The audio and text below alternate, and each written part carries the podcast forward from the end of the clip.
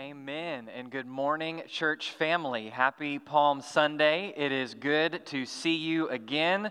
The red dot just blinked on, so I know that you are there, even though uh, I can't hear whether you laughed at that or not. But it's a joy uh, to be with you this morning. It's a joy for us to be able to gather as we come together on Palm Sunday, the day where, where we celebrate the fact that Jesus rode in, uh, rode into Jerusalem, and, and that's where we're going to turn our attention to this today as we move into uh, the Passion Week this year. So if you've got your Bibles, if you would go to Luke chapter 19. Luke chapter 19. And as you turn there, let me just give you the, the context, both from Luke's gospel and just in the life of Christ uh, Luke's gospel builds up to this moment in Luke chapter 9, verse 51, where it says that Jesus, from this point forward, became determined, set to go to Jerusalem. And there is this theme in the Gospel of Luke that God is sovereignly in control of history, and that when it comes to Christ, there were things Christ had to do. He, he had to do this. He, he must suffer many things. He must go to the cross. And when it says that he became determined, it picks up this travel narrative from that point forward of Jesus coming from his ministry in Galilee to Jerusalem for what will take place during the Passion Week. And as he's coming, he has been on the road. He has come through Jericho. It's in Jericho that Zacchaeus has converted to Christ. He has laid out the parable of, of the minas, the parable of the money usage, your Bible may say. We know from John's gospel that, that somewhere in this immediate time, he has just shown up in Bethany and raised Lazarus from the dead, causing some to believe and causing many, especially the Pharisees, to seek to kill him and to end his life. These are the events that have transpired before this, and we pick up in Luke 19, verse 28, and it says this After Jesus said these things, he was going on ahead, going up to Jerusalem. When he approached Bethphage and Bethany near the mount that is called Olivet, he sent two of the disciples, saying, Go into the village ahead of you. There, as you enter, you will find a colt that is a young donkey tied to which no one yet has ever sat. Untie it and bring it here. If anyone asks you, Why are you untying it? you shall say to them, The Lord has need of it. So those who were sent went away and found it just as Jesus told them. And as they were untying the donkey, its owner said to them, Why are you untying the donkey? And then they said, The Lord has need of it. We watch in these first few verses as the stage is set, as the preparation is made. Jesus is moving from Jericho. He's going towards Jerusalem. As he approaches Bethphage and Bethany, which, uh, if, if, you're in the, uh, the landscape, and I'll just tell you, if you get the church email today with the discussion questions, I've included a couple photos from Egypt and or from Israel, from the Holy Land, to help those of you who are visual, those of you with children, to help kind of vi- picture what's going on here. But you have you have in the Holy Land, you have the Mount of Olives over to the east of Jerusalem. And, and on the east side of the Mount of Olives, you have two villages, Bethphage and Bethany. And it's, it's in these villages they've come to. And before crossing the Mount of Olives, Jesus has said, Go and you'll find a donkey, a donkey that no one has ever set on. Which is significant because we find this theme in the Old Testament of certain beasts of burden that, that if they had never been used, no one had ever set upon them, then it was signifying that they were reserved for a sacred use. We find that they are reserved for a sacred use for sacrifices. We find that they are reserved for sacred uses, such as uh, when, when the ark was being returned to Jerusalem, it was two, two animals who had never been ridden. There's this the specification. So they go and they find a donkey uh, that, that no one has ridden, a donkey that because it is, it is sacred is fit for a king. For a king would not ride an animal that someone had ridden on prior to that. And they go in, and Jesus says, You're going to find a donkey tied up.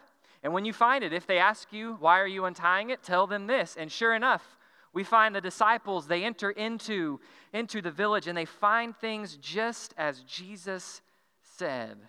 Now, Scripture is quiet as to whether, as whether or not Jesus had made a prior arrangement with the owners of this donkey, and so they knew, or, or whether this is just the supernatural knowledge of Christ. But the reality is, either way you want to go, it shows his sovereignty. It, things are exactly as he said, things go exactly as he has said they will go.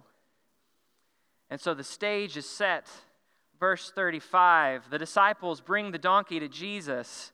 And when they bring it, they threw their coats with excitement, with gusto. They throw their coats onto the donkey and they put Jesus on it. And as Jesus was going, they were spreading their coats on the road. And as soon as he was approaching near the descent of the Mount of Olives, the whole crowd of disciples began to praise God joyfully with a loud voice for the miracles they had seen, shouting, Blessed is the King who comes in the name of the Lord, peace in heaven and glory in the highest. They find the donkey, they bring it to Christ. It says that with energy they throw their coats upon the donkey. And they don't, Jesus doesn't mount up, but they sit Jesus on the donkey. It's a picture of, of David in 1 Kings 1 sitting Solomon upon his donkey to proclaim Solomon as king. It's a picture not of Jesus taking the spot, but of a picture of enthronement, of the king being set upon his animal. So they set him on it, but it's, it's not just there. They, as he was going, they were spreading their coats down on the ground. They were taking their tunics and laying them down, reminiscent of the scene in 2 Kings when King Jehu is coming in and the people lay their coats down, forming, if you will, a red carpet. The people, they're laying it down, and the disciples begin, begin shouting out in, in, in loud praise as they're recognizing this scene. Jesus has come to the top of the Mount of Olives, and, and when you get to the top of the Mount of Olives, just east of Jerusalem, and you look down, you look down and you, you see the mount dip beneath you, and then the Kidron Valley as it raises up to the city of Jerusalem spread out in front of you. And the first thing you see would be the Temple Mount and the temple high on that, on that plateau. And, and it's in this scene as Jesus begins the descent of the mountain, reversing the fortunes of David, who, who had to flee up the mountain in sorrow. Now Jesus comes down the mountain, descending the mountain in joy and, and, and, and rapture. Because undoubtedly his disciples recognize, recognize the overtones that are here. For Zechariah 9 9 says, rejoice, rejoice greatly, O daughter of Zion. Shout in triumph, O daughter of Jerusalem. Behold, your king is coming to you. He is just and endowed with salvation. He is humble, mounted on a donkey, even on a colt, the foal of a donkey. They recognize in all of the scenes that are going on the one who is greater than David, greater than Solomon, the one who is greater than the kings of old.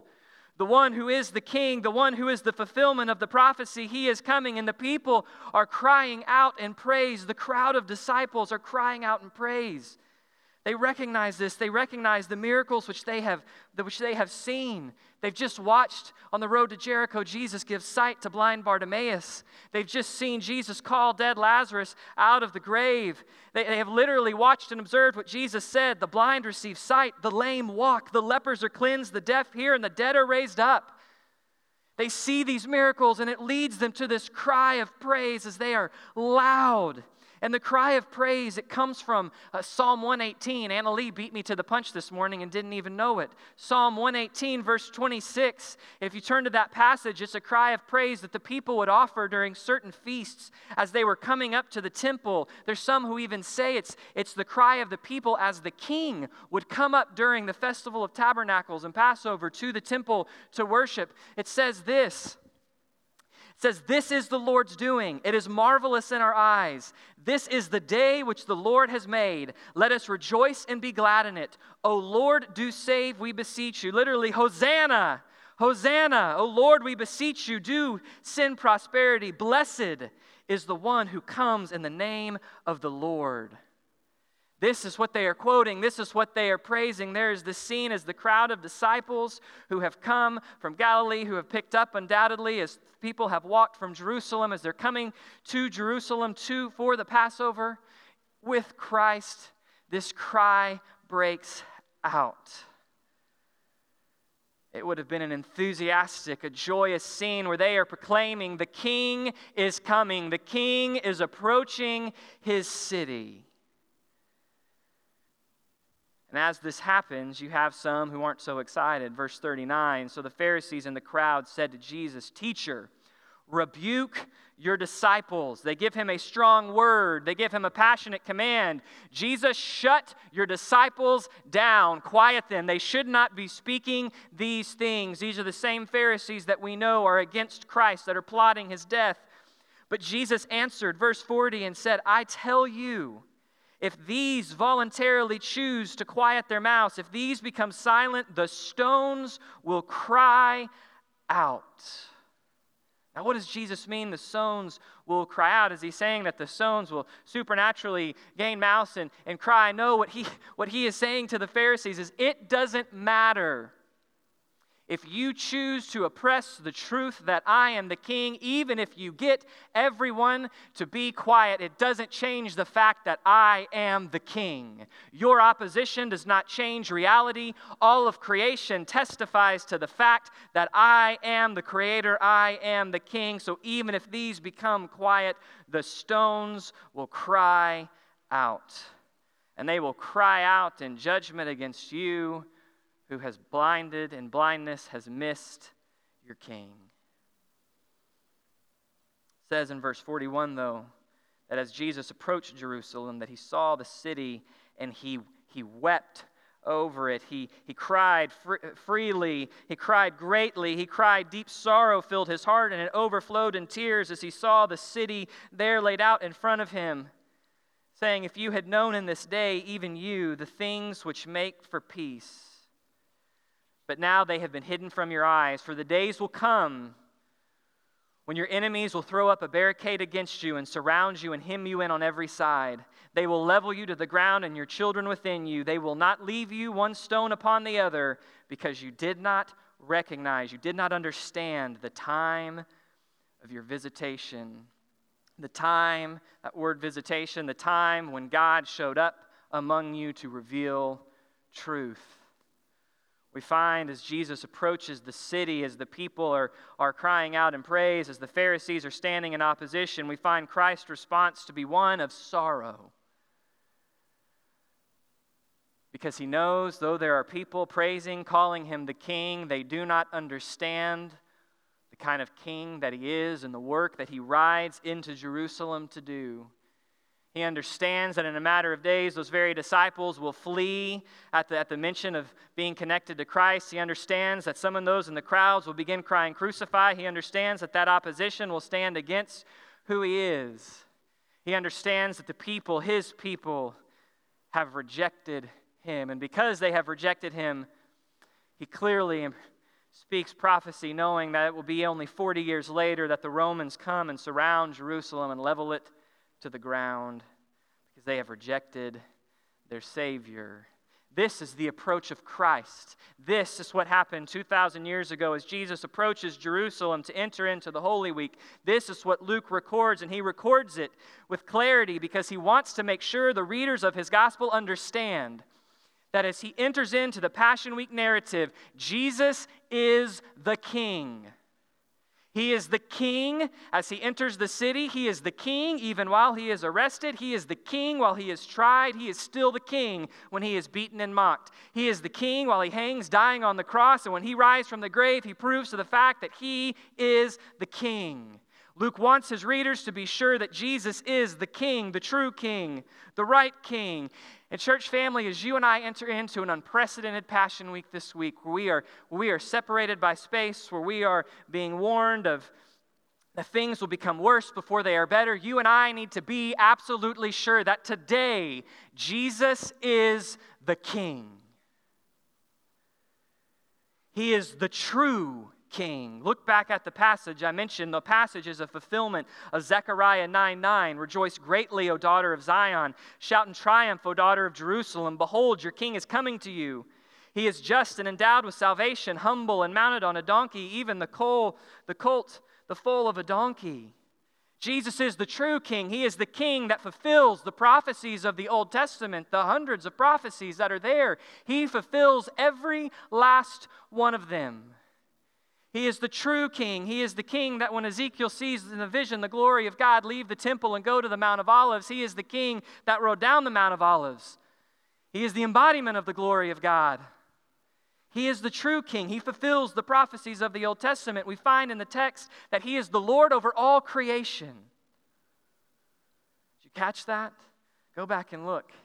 He says to the disciples, If anyone asks you, why are you untying it? Verse 31, he says, The Lord has need of it.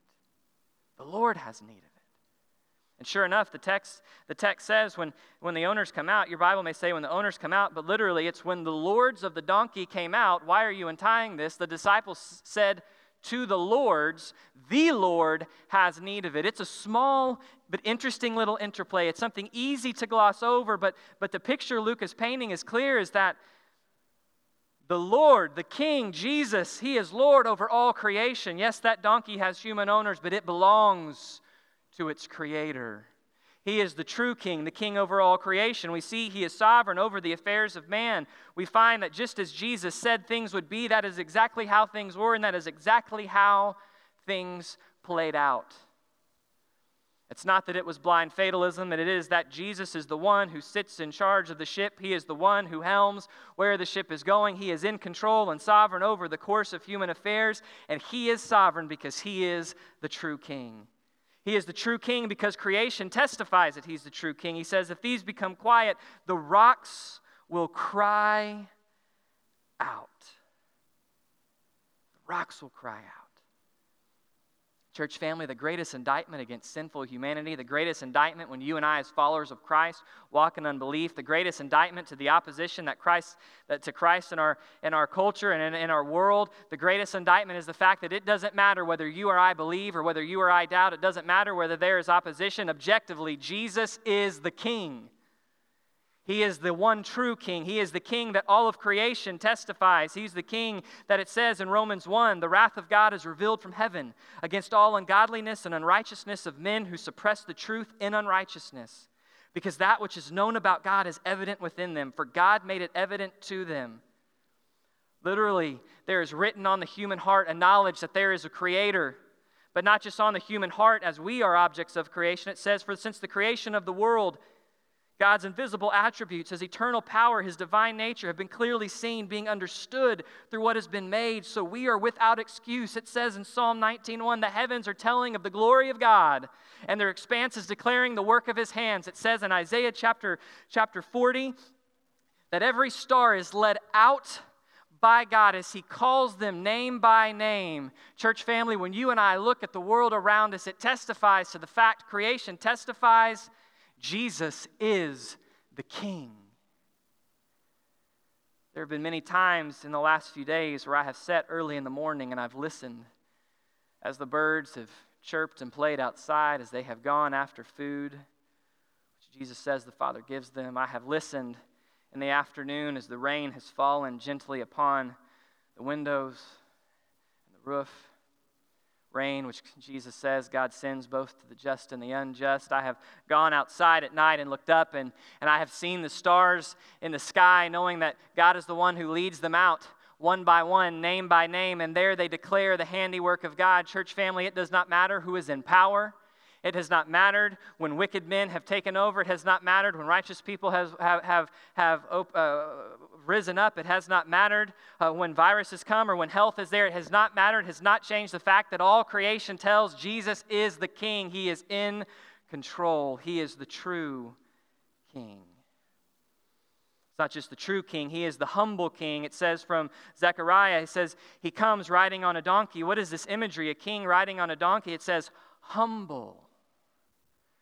We find in Philippians 2, chapter, chapter 2, verses 5 through 8, we find it say this Have this attitude in yourselves, which is also in Christ Jesus, who, although he existed in the form of God, did not regard his equality with God a thing to be lorded over us, but he emptied himself, taking on the form of a bondservant and being made in the likeness of men. Being found in the appearance of man, he humbled himself by becoming obedient to the point of death, even death on a cross. What we find here is a picture of the king, the true king, who is the humble king. Jesus rode an animal, a donkey, that demonstrated his humility because he was approaching Jerusalem for the purpose of peace. He was not approaching to make war, to conquer Rome, but he came to make the final payment to atone for sin and conquer death, a plague far worse than Roman occupation.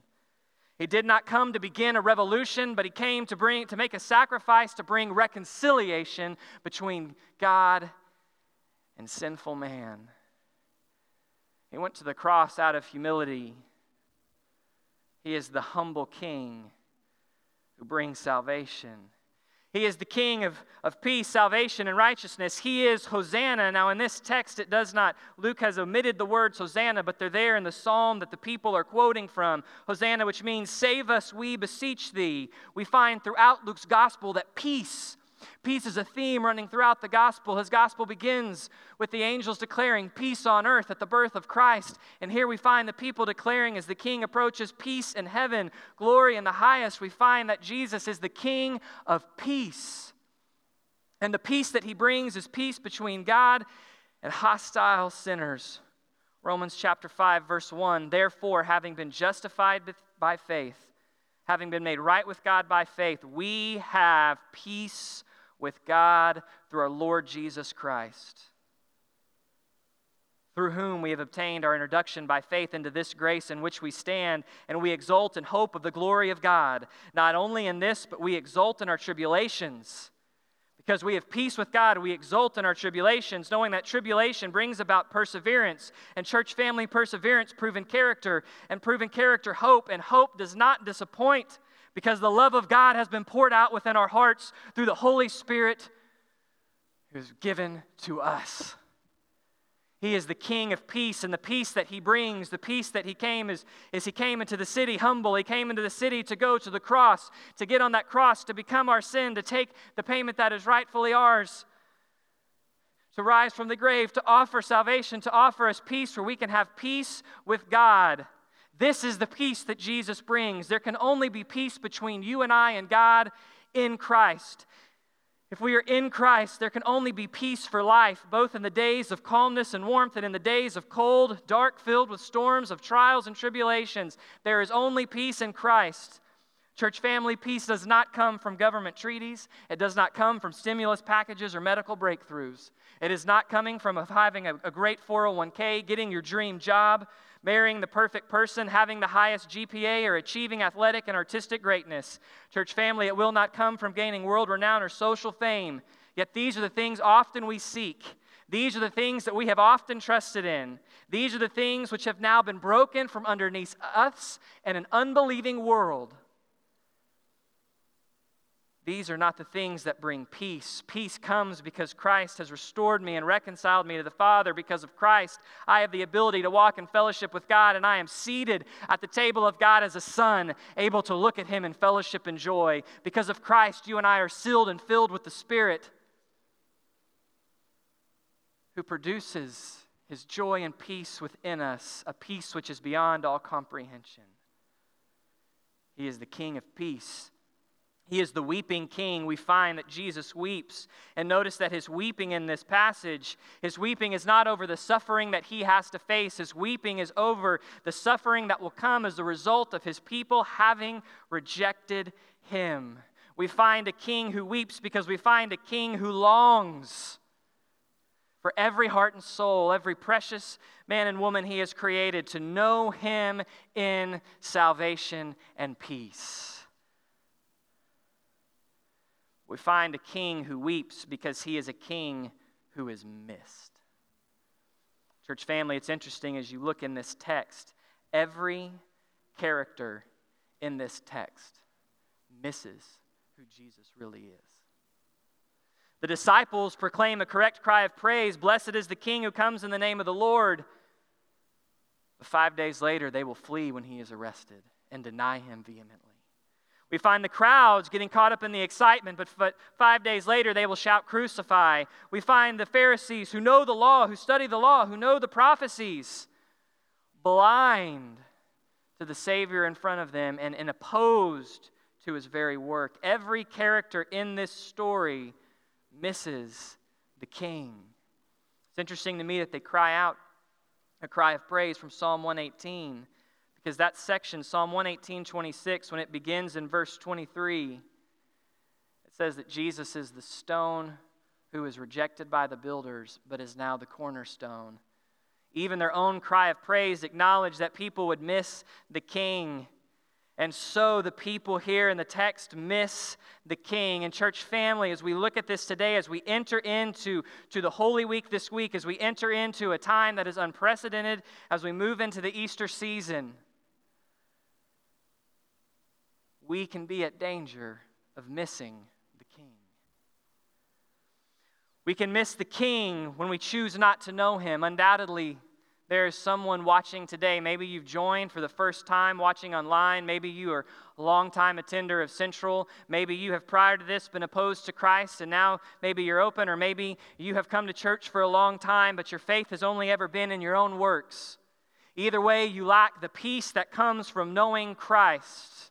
It does not matter if you are against him or if your faith is just misplaced. The reality is, he is the king. And in humility, he has gone to the cross on your behalf to pay the price for your sins. He has risen and today offers you the gift of salvation. Today, when you come to him in repentance, recognizing, Jesus, I have been trapped and enslaved in my sin, but I am turning to acknowledge you are the king. And I need you to bring peace and restoration in my life. And I believe that you are who you say you are. I confess with my mouth that you are Lord, and I believe in my heart that God has raised you from the dead. It says you will be saved. It says today is the day of salvation. In Second Corinthians, it says we, we, we beseech you, be reconciled to God. If that is you today, Right now, you can respond. In a moment during the invitation, you can respond. You can call me or another staff member on the phone. We'd be happy to walk with you through. The question is Are you in danger of missing the King? Have you trusted in the real living Jesus for the salvation of your soul and your reconciliation to God? Church family, we miss him as believers when our worship is lesser than it should, when our worship is lesser because we have failed to understand him correctly. We miss him when, when the object of our worship is anyone or anything else other than him. But we miss him when we have a lesser understanding in our minds.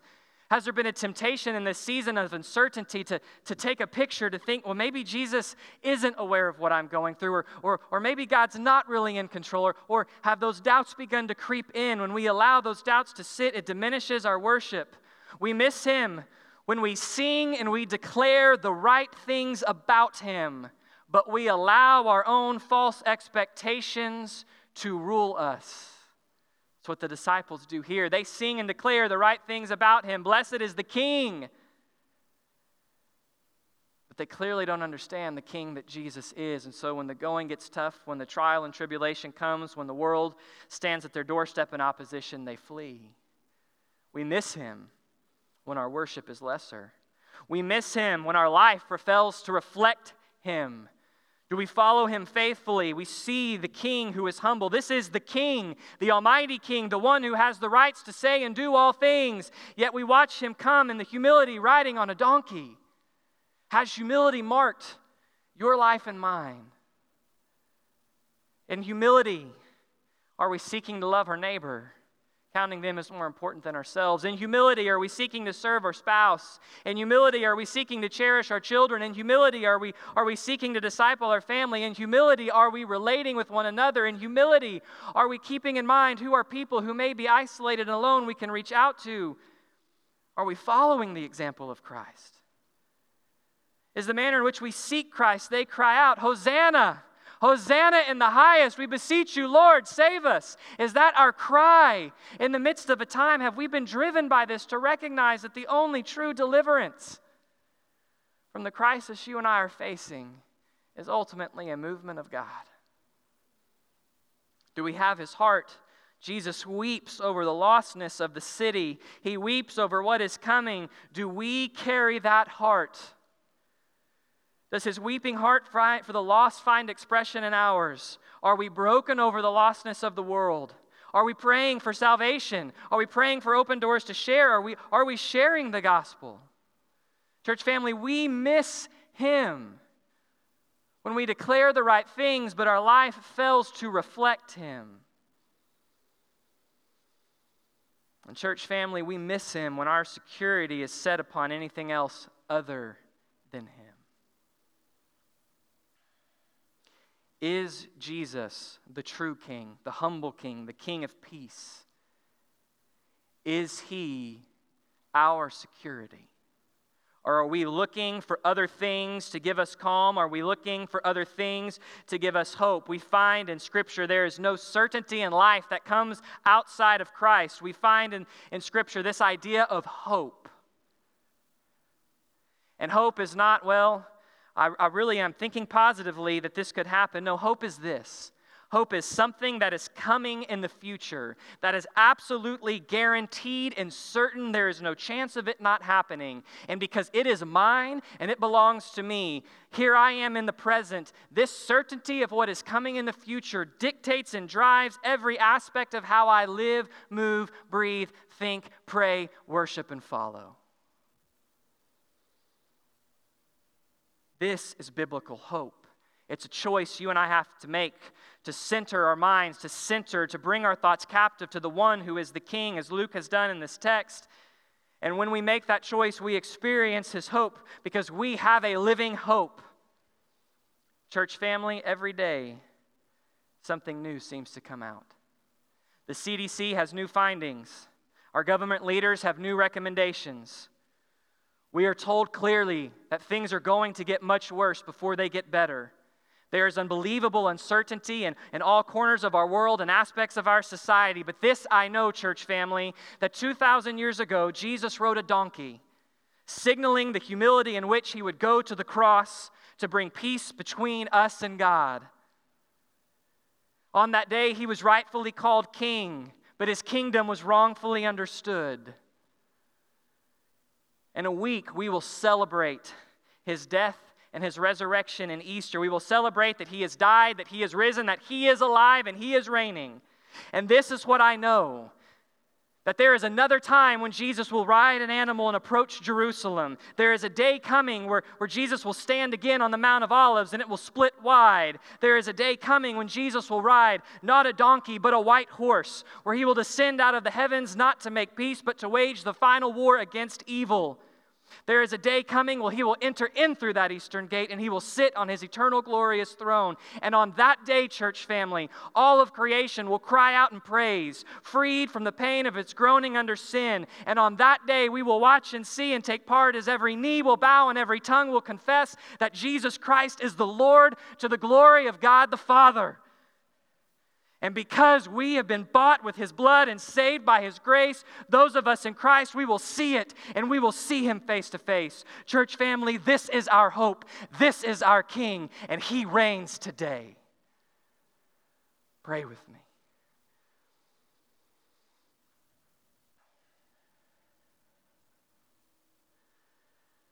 Jesus, you are the King. You have not been shaken from your throne. You are the king. You are highly exalted. You are the king who came down in humility, who did not count your equality with God as something to be lorded over us, but, but in humility went to, to a death on the cross, a death that you did not deserve, a death that, that, that I rightfully deserve, a death in which you bore the punishment, the wrath that my sin rightfully deserves. And you were put in a tomb but death could not hold you down. You rose three days later. You, you sit on your throne. You reign as king. You have sought in each and every one of us. Those of us are in you. You have called us by name. Father, may we not lose sight as we enter into a, to what you know in our lives as an unprecedented time, as a frightening time, as we enter into a holy week, a passion week that is different than any we have ever experienced. God, may we be certain that you are king.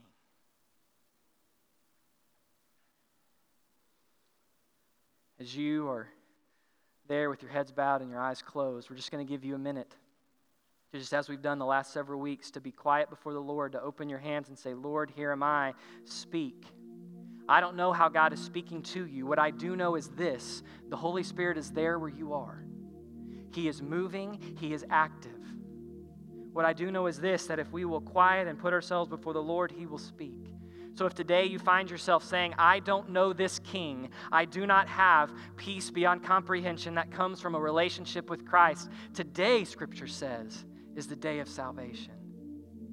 It is simple as you right now, just simply praying, confessing that you're a sinner to Christ, telling Jesus that you believe who he is and what he's done is enough, trusting him to save you. If you have questions about that, you can call and talk to I or, or one of the other uh, staff this afternoon. We would love to hear from you. Maybe God is doing something else, brothers and sisters, in your lives. I don't know what He is doing, but as He is moving, you allow Him to, to speak to you in this minute.